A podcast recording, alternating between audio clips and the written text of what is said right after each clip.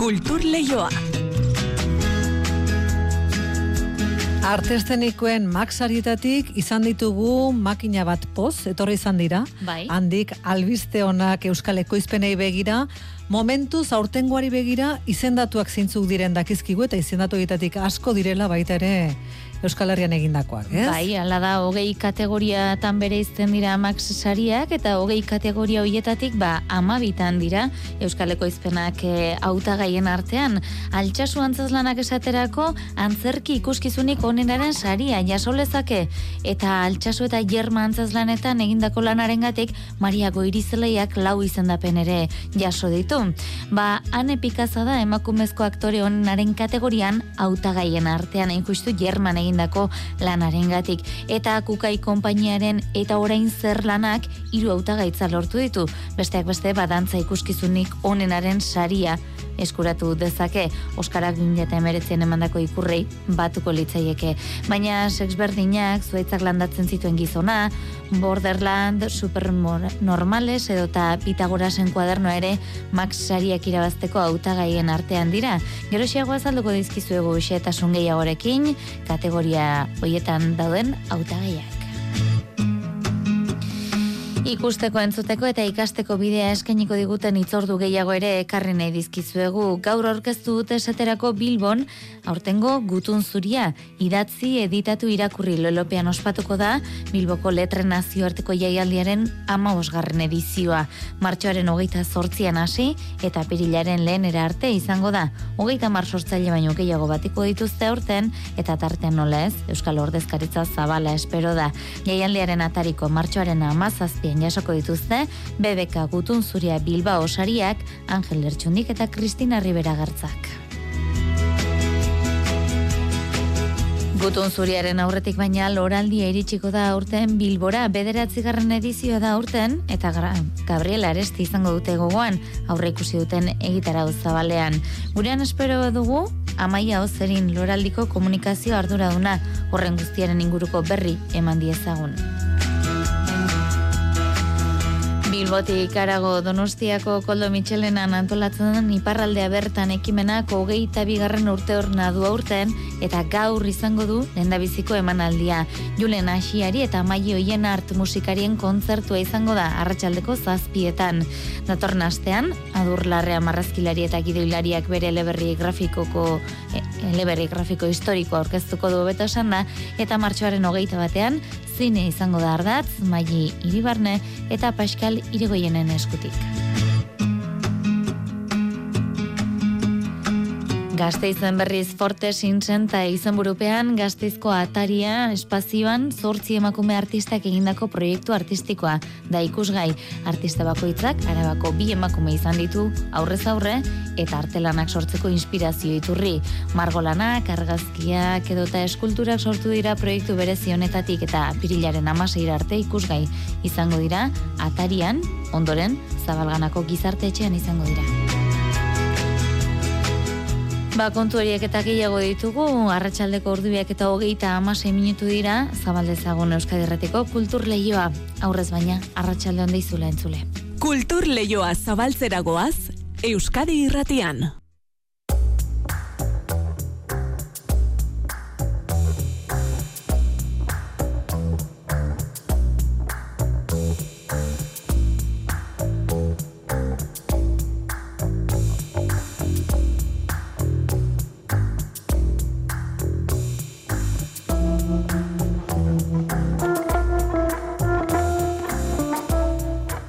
Arzuaga Tolosar musikariaren bakarkako proiektua da, berde pratu izanekoa. Gai minimalistak aurkezten ditu, teklatua eta ahotsa erabiliz, askotan herriko folklorearen tradizio oinarrituta abestien bidez, hitzaren eta airearen arteko batasuna aztertuz. 2008 batean atera zuen, kondaira ederrura izaneko diskotik eh, hainbat abesti plazaratu ditu, baina orain bere zazpi doinu bildu, Bilboko El Tigre estudioan grabatu, eta adoretu izaneko diskoa plazaratu du, doinu elektroniko berezi hauek jasoz. Guk gaur, disko berri honetako garai galduak izaneko doinu hartu dugu, aurrera pengisa.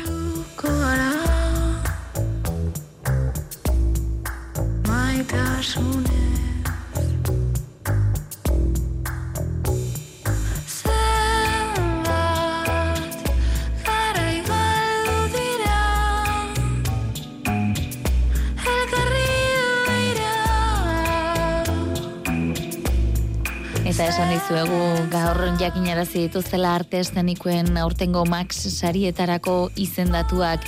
Oan hartu apirilaren amazazpien kadizen egingo dela sari banaketa ekitaldia. Hogei kategoriatan banatzen dira Max sariak eta horietatik amabitan Euskaleko izpenak dira hautagaien artean. Altxasu antzazlanak jasolezake antzerki ikuskizunik onenaren saria. Altxasu da jarman egindako lanarengatik Maria Goirizelaiak lau izendapen ditu, ane pikaza da emakumezko aktore onenaren kategorian hautagai, hain justu jarman egindako lanarengatik, eta kukai konpainiaren eta orain zer lanak hiru hautagaitza eskuratu ditu, besteak beste dantza ikuskizunik onenaren saria. Hautagaitza bien guztien berri eta zenbait izendaturen hitzak haino agir lankideak bildu ditu. Bosteun dogeita bederatzi ikuskizunek izena emantzuten Max sarien edizio honetan eta berrogeita lau dira finalistak. Tartean, 2008 biko antzazlan onenaren Max saria eskura dezaken altxasu eta dantza ikuskizun onenaren sarirako autagai den eta orain zer. Kukai dantza taldeak iru Max lorditzake apirilaren amazaztian Kadizeko faia antzokian ospatuko den sari banaketa kitaldian. Jon Maia. Egia esan oso oso pozgarria, eta orain zer moduko proiektu bat, risku handiko proiektua da, hausar biazko jatu behar izan eta lan asko, asko, asko egin du jende askok, eta holako albiste bat jasotzea, ba, bueno, egia esan oso, oso Kukai konpainiaren eta orain ezer, Dantza ikuskizun onenaren Max sarirako ez ezik, musika komposizio onenaren eta argizapen onenaren sarietarako autagai ere bada.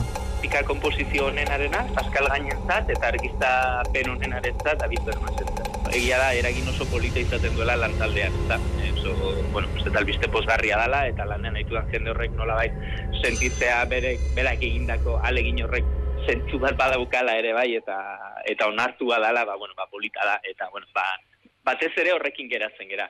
Pozik agertu da baita ere, Maria Goirizelaia, lau izendapen lortu bai ditu. Granadan, jaso du albistea, han estringatzeko baita, ostiralonetan, bere obra berria, nebenka, altxasu antzeslanagatik bi gaitza ditu, tartean, antzerkigile onenaren Max Sarirako izendapena, eta Jerma antzeslanagatik beste bi. En la madrugada del 15 de octubre de 2016 se produce a las puertas del bar Cosca en Alchazu, Navarra. Bueno, Alchazu y Yerma siguen las dos en gira. Todo, todo premio al final es un, es un impulso, ¿no? Y yo creo que si sirven para algo los premios, pues es sobre todo para eso, ¿no? Para impulsar a las compañías y hacer que sus espectáculos tengan un poco más de vida. Aipatzekoa da, Jerma antzezlanean egindako lanagatik izendatu dutela Ane Pikaza, emakumezko antzezle onenaren Max Sarirako hautagai. Eta euskal finalisten artean daude alaber, gurakada konpainia, zuaitzak landatzen zituen gizona antzezlanak, aurrikuskizun onenaren sarirako izendapena lortu baitu, Tantxaka teatroa, sexberdinak antzezlanaren ekoizpenagatik, Iñaki Rikarte, supernormales antzezlanaren zuzendari gatzagatik, eta Ikerne Jimenez, el cuaderno de Pitagoras antzezlanerako eginduen eszenatoki diseinuagatik.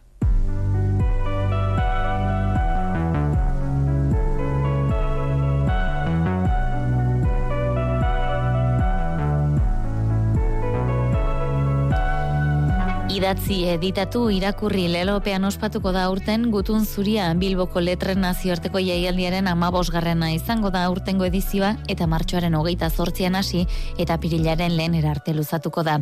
Oidenez, literatura garaikidean erreferenteak eta narratibaren ahots berriak bilduko ditu jaialdiak, aurten hogeita amar sortzaile baino gehiago.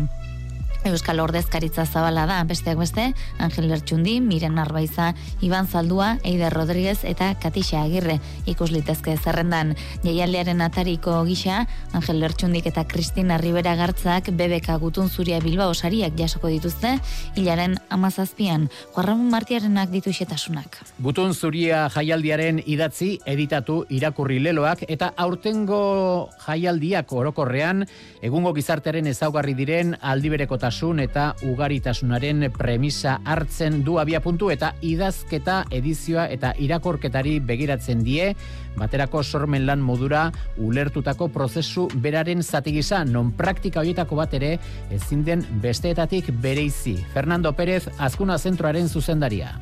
Idatzi, editatu, irakurri, aurten idazketari, edizioari eta irakurketari begiratzen diegu. Prozesu beraren zati gisa zeinak literatura asmatzeko, ekoizteko, banatzeko, komunikatzeko eta konsumetzeko modu berriak isladatzen dituena. Idazleen topaketak dira publiko gehien erakartzen ohi dituzten ekitaldiak. Aurten amar solasaldi programatu dira eta guztira hogeita mar sortzaile baino gehiagok parte hartuko dute gutun zurian. Hogeita mar sortzaile baino gehiago ditugu leku fisiko, profesional eta mental desberdinetan iritsita. Gutun zuria Bilbauri ezaugarri duen anistasuna ematen diotenak. Horien artean, nabarmentzekoak dira ortengo BBK Gutun zuria Bilbao saridunak. Kristina Rivera Garza eta Angel Ertsundi literatur ribilbide desberdinekoak, baina baita ere utzitako arrasto sozialean lotuak. Sari banak eta hori jaialdearen atariko modukoa izango da, gutun zuria baino amar bat egun lehenago izango baita. Besteak beste, Angel Lertxundi, Adan Kovacic idazle eta itzultzaile txiletarrarekin arituko da solasean, lekturas de los demás, lekturas de mi mismo, gaiaren inguruan. Iban Zaldua, miren narbaiza, maizekin arituko da, bere ipuina engainua liburutik, musikako jartzun esanguratsuenekin osatutako tarteak aukeratu ditu, maizek soinu bidezko irakurketa edo berridazketa eman diezaien. Eta Katixak Irrek eta Eider Rodriguezek berriz idazle edatua izango dute mintzagai. Hoietxek solasaldietako batzuk adibide modura. Esan dako ez gain, gutun zurian ere izango dira besteak beste Manuel Ribas, Gonzalo Tavares, Irene Pujadas, Elvira Navarro eta Bob Pop. Solasaldiekin batera beste zenbait ekitaldik osatzen dute egitaraua. Raquel Esparza, Azkuna Zentroko programazio arduraduna.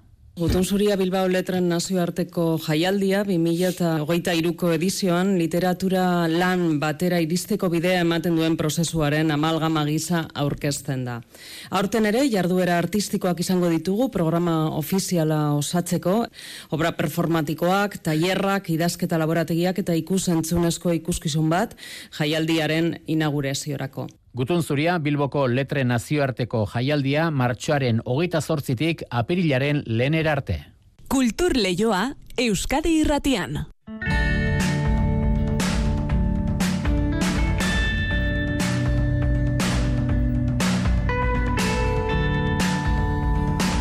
Gutun zoria esan dizuegu martxoaren hogeita zortzian hasiko dela, baina aurretik martxoaren bederatzia dugu. Etzi bertan hasiko da Bilbon Loraldia Festivalaren bederatzi garran edizioa, mailua gara lelopean.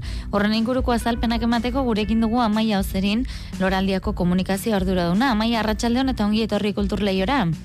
Arratxaldeon, eskerrik asko. Etzi da martxoaren bederatzia dena prest? Dena prest, bai.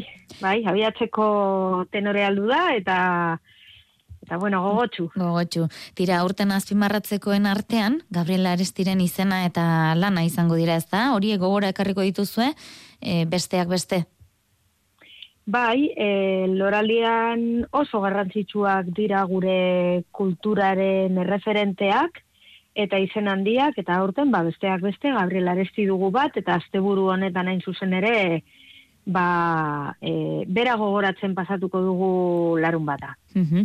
Bilbon Dabil, Gabriel Aresti, Carmelo Landaren eta Gabriel Aresti kulturrelkartearen asmo handiko ekoizpena eskainiko duzue, e, nolakoa izango da? Ba, zuk esan bezala, Gabriel Aresti kulturrelkartearekin batera, egun osoko programazioa ondu dugu, eta hiru ekintza ezberdin burutuko ditugu. Goizean, itxasadarrean zehar itxasontziz egingo dugu ibilbidetxo bat, eta Carmelo Landak eta Xavier Monasteriok Gabriel Arestiren Bilbo hori deskribatu, kontatu eta gogoratuko digute. Mm. Eta eguerdi partean, Baskari ikuskizun bat e, egingo dugu, eta, bueno, ba, e, Baskaltzen dugun bitartean, ba, teatroa, literatura, musika izango ditugu eta eta izan ere e, danok batera elkarrekin Gabriel Arestiren poema kantatzen bukatuko dugu Mikelinunen laguntzaz mhm. eta iluntzean otsarkoa gauzora abiatuko gara eta otsarkoa gauzoan loraldiak egun honetarako bereziki ekoiztu dugun e, arte bizualen pieza txikitxo bat proiektatuko dugu e, otxarkoagako bizi lagunen eraikin baten orman. Mm Tira, gaur egungo Bilbo eta Euskal Herria berri interpretatzeko ezinbestekoa da Gabriel Arestiren lana ezagutzea. Amaia. Hori da, bai. Hori da, bera, bera beti gainera gizakien alde esaten zuen jartzen zela, ez? Eta e, bueno, ba, bere lanetan ondo ikusten da zenolako e, aldarrikapen soziala egiten zuen, nola kontuan izaten zuen langileria, bueno, ba, ikusentzunezko honetan hori guztiari e, amen egiten diogu bai. Mhm. E, hori guztia esan duzu, larumat honetan, ez dakit e, aukerarik badagoen edo dagoeneko sarrerak ustez agortuta daude, ezta?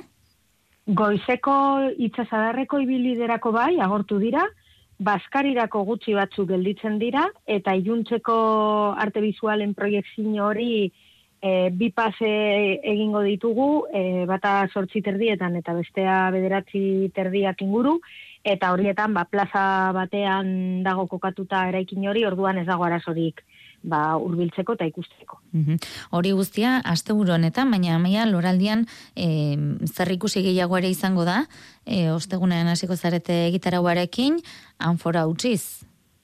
Bai, anfora untzi ilusio handia egiten digu, e, e, proiektu hau aurkesteak, ze hain zuzen ere, iazko loraldian lortu genuen hautsi da anfora e, la, e, Ruper Ordorrikaen lanaren ba, berrogei garren urte urrena ospatzeko ba, antolatu genuen produkzio bat, ikuskizun bat, ez? Eta bertan, ba, besteak beste, Ruper Ordorrika mugalari taldearen laguntzarekin, e, disko horretan bildutako kantuak errekuperatu zituen, eta Bernardo Atxagak batestu batzuk irakurri zituen.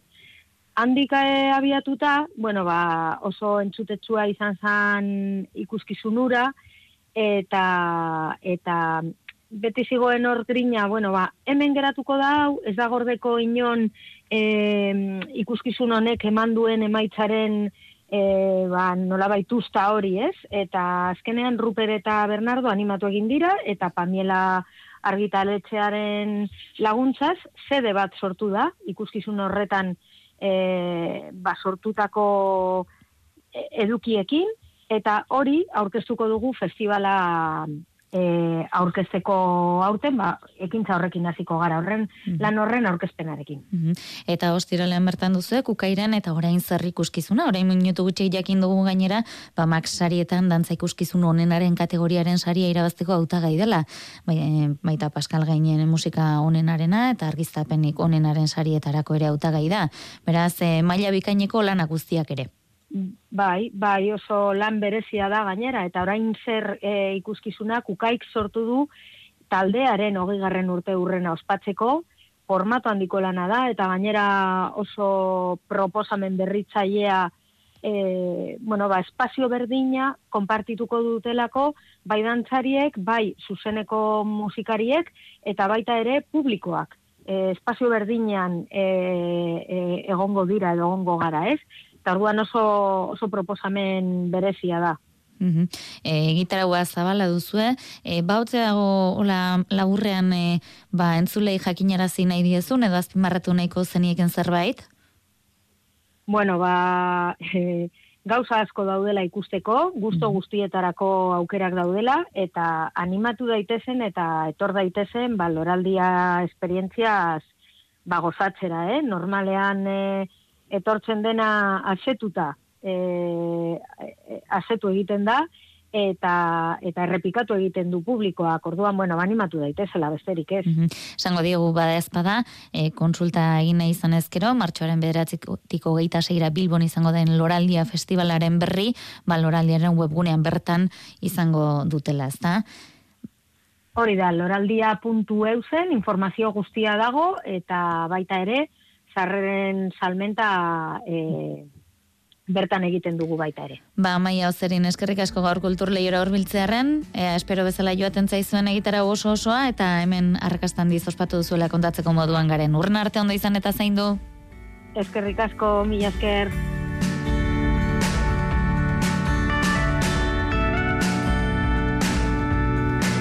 Bilbotik iparraldera ingo dugu Donostian geratu Zipar Euskal Herriko kultur jarduera Koldo Michelenan antolatzen dituen iparraldea bertan ekimenako geita bigarren urte urrena baitu eta gaur du lehen biziko emanaldia. Julen Asiari eta Maioien art musikarien kontzertua izango da arratsaldeko zazpietan. Urrengo aste artean adur larrea marrazkilariaren txanda izango da eta hogeita batean Maia Iribarne eta Pascal Irigoienen eskutik zinema nagusi. Marijo Uriak itzegin du egileekin. Y ikusiko dia Magi hoien arten eta Julen Aixariren kontzertuarekin hasiko da bai, iparraldea bertan ekimenaren hogeita bigarrena. Julenek biltzen ditu Euskal Herriko arbasoen abestien tradizioa eta munduan zehar egindako bidaietan ezagutu dituen kulturak. Eta magi hoien artek berriz oso ondo ezagutzen du zuberoa inguruan iraunduen mendiko hartzainen kantu tradizioa eta naturarekin lotutako gaiak. Urrengo bi aste artetan ere izango da jarduerari koldo mitxelenan, amalauan esaterako adur larrea marrazkilari eta gidoilariak iaz berak ondu eta elkarrek argitaratu zuen lurbintxoko oinak eleberri grafiko aurkeztuko du. Bilboko marrazkilariak lapordin emezortzigarren mendean izandako gertaera historiko baten berri ematen du. Konbentzioaren gerra maitu ondorengoa zari da egilea, azterketa lansakona ere egin du. Tartean, bada iraultza osteko gogorrenak bizi dituzte, e, Euskaldunen deportazioa ere agerira komikian, nola landetara teramanak izan ziren hainbat, e, asko asko, eta kontestu horren baitan, ba, nola talde bate antolatu zen, e, altzuieta beritzon e, etxean, e, itxasu kanbo larre soro eta ezpeleta inguru hortan, gerra da igorrek horien kontra, ba, erantzuteko. Eta datorren aste artean, eleberri grafiko historikoa nola sortu zuen, nola lan egiten duen azalduko du adurlarreak berak esan digunez. Lan jarduera, prozesua, zehatalekin hasi nahi zen, eta bo, pizkate prozesua edo, eta nola ez da, gero ba, historia bera ez, pizkate esplikatzen jendeari. Zeremonia handi bat prestatzen eta pasatzen. Bainoleten, egun handia urbiltzen ari da. Urtero bezala. Eta entzuten ari garen trailer hau, bainolet filma da, Maia Iribarnek eta Pascal Irigoienek elkarrekin idatzi eta egin duten lana. Duela bi urte grabatu zuten Donibane Garaziti gertu dagoen, eiera lerrian filmak fiziozko herria aurkezten du. Testu inguru geopolitiko berezi batean eraikia da. Narrazioa, haurtzaroaren begiradatik abiatzen da Pascal Irigoien. Zeremonia handi bat prestatzen eta pasatzen dute. Eta zeremonia hortan haurtzarotik heldutasunera pasatzeko uh, oilak bat eh, hil behar dute. Eskat, haien ahbaso ez jantzia garaitu zuten bezala, haiek ere fogatu behar dute egiaren etxaia sakrifikatzeko gai dira. Maiak eta berak aurkeztuko dute filma hogeita batean, eta solasaldiaz gain eurek emango duten kontzertuare pres dutela esan digu paiskalek. Gero ez bat pentsatzea dugu, piskat ez edo mintzaldi, mintzaldi bat edo publikoarekin piskat itzegin. Hortarako gurekin ukanen dugu ere bainatzitu gehoz, piskat debatearen animatzaile edo, Beñate kamara lanak egin zituen iparraldea bertan kultur zikloaren hiru saio hauek koldo mitxelenan egingo dira arratsaldeko zazpietan.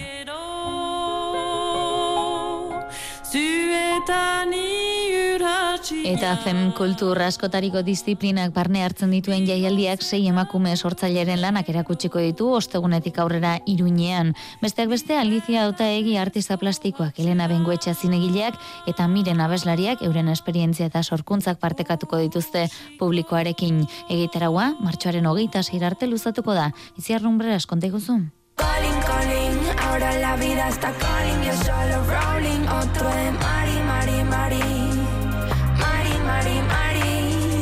Miren abeslaria, Elena Bengoetxea zinegilea, Alba Heredia flamenko dantzaria, Paula Morrantzerki zuzendaria, eta Alicia Otoagi eta Natalia Etxeberria artistak izango dira urtengo Fem Kultur jaialdiaren protagonistak. Disiplina anitzeko jaialdi honek arte garaikidean lan egiten duten emakume sortzaileen gan jartzen du harreta.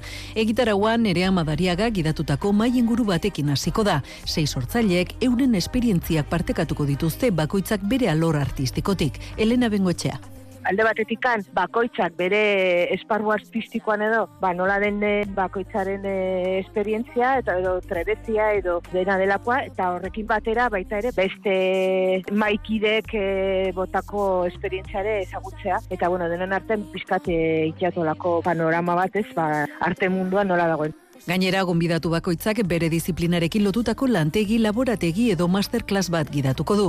Alba Heredia dantzariak esaterako flamenko masterclass eskeniko du. Paula Amorzin eta antzerki zuzendariak aktore lantegi bat eta miren kantautore donostiarrak musika egiteko tailerra. Voy a contar un poco de mi experiencia, luego voy a traer algunas canciones y voy a enseñar un poco cómo trasteo y cómo puedo llevar una demo al estudio Mirenek ere kontzertu eskiniko du apartez bere lehenengo diskoko kantuak aurkezteko. Elena Bengoetxea zinegileak bestalde, laborategi batean partekatuko du zinema eta memoriaren inguruan egindako lana. Ba, dugu hainbat adibide, interesgarriak ez, erakusteko, ba, nola askotan, ba, memoria hori do historia hitz handiz idatzitako historia horretan, olako eguneroko tasun horretatikan atera daiteke hainbat adibide eta askotan ba olako gauzak xumetik eh, kontatzen dugu liburutan edo e, olako elkarketa handietan baino gehiago, ezta. Puede decirse que solamente Rusia y México atendieron a los niños de la guerra como es debido. Elena Bengoetxearen Matrioskas, las niñas de la guerra dokumentala ere proiektatuko da eta ondorengo solasaldian parte hartuko du zuzendariak. Gainera, Alicia Otaegik artista portatil pieza eszenikoa aurkeztuko du eta Paula Amorrek frik obra. Natalia Etxeberri argazkilari eta artista visualak berriz, sormen taller eskiniko du eta duales erakusketa jarriko du ikusgai. Emakumeen erretratuak dira denak, horietako asko aktore ezagunerak, Naxoan Nimrial, Flores eta Letizia Dolera besteak beste. Fem Kulturren irugarren edizioko ekitaldi eta jarduera guztiak iturrama eta kondestable zibi boxetan egingo dituzte.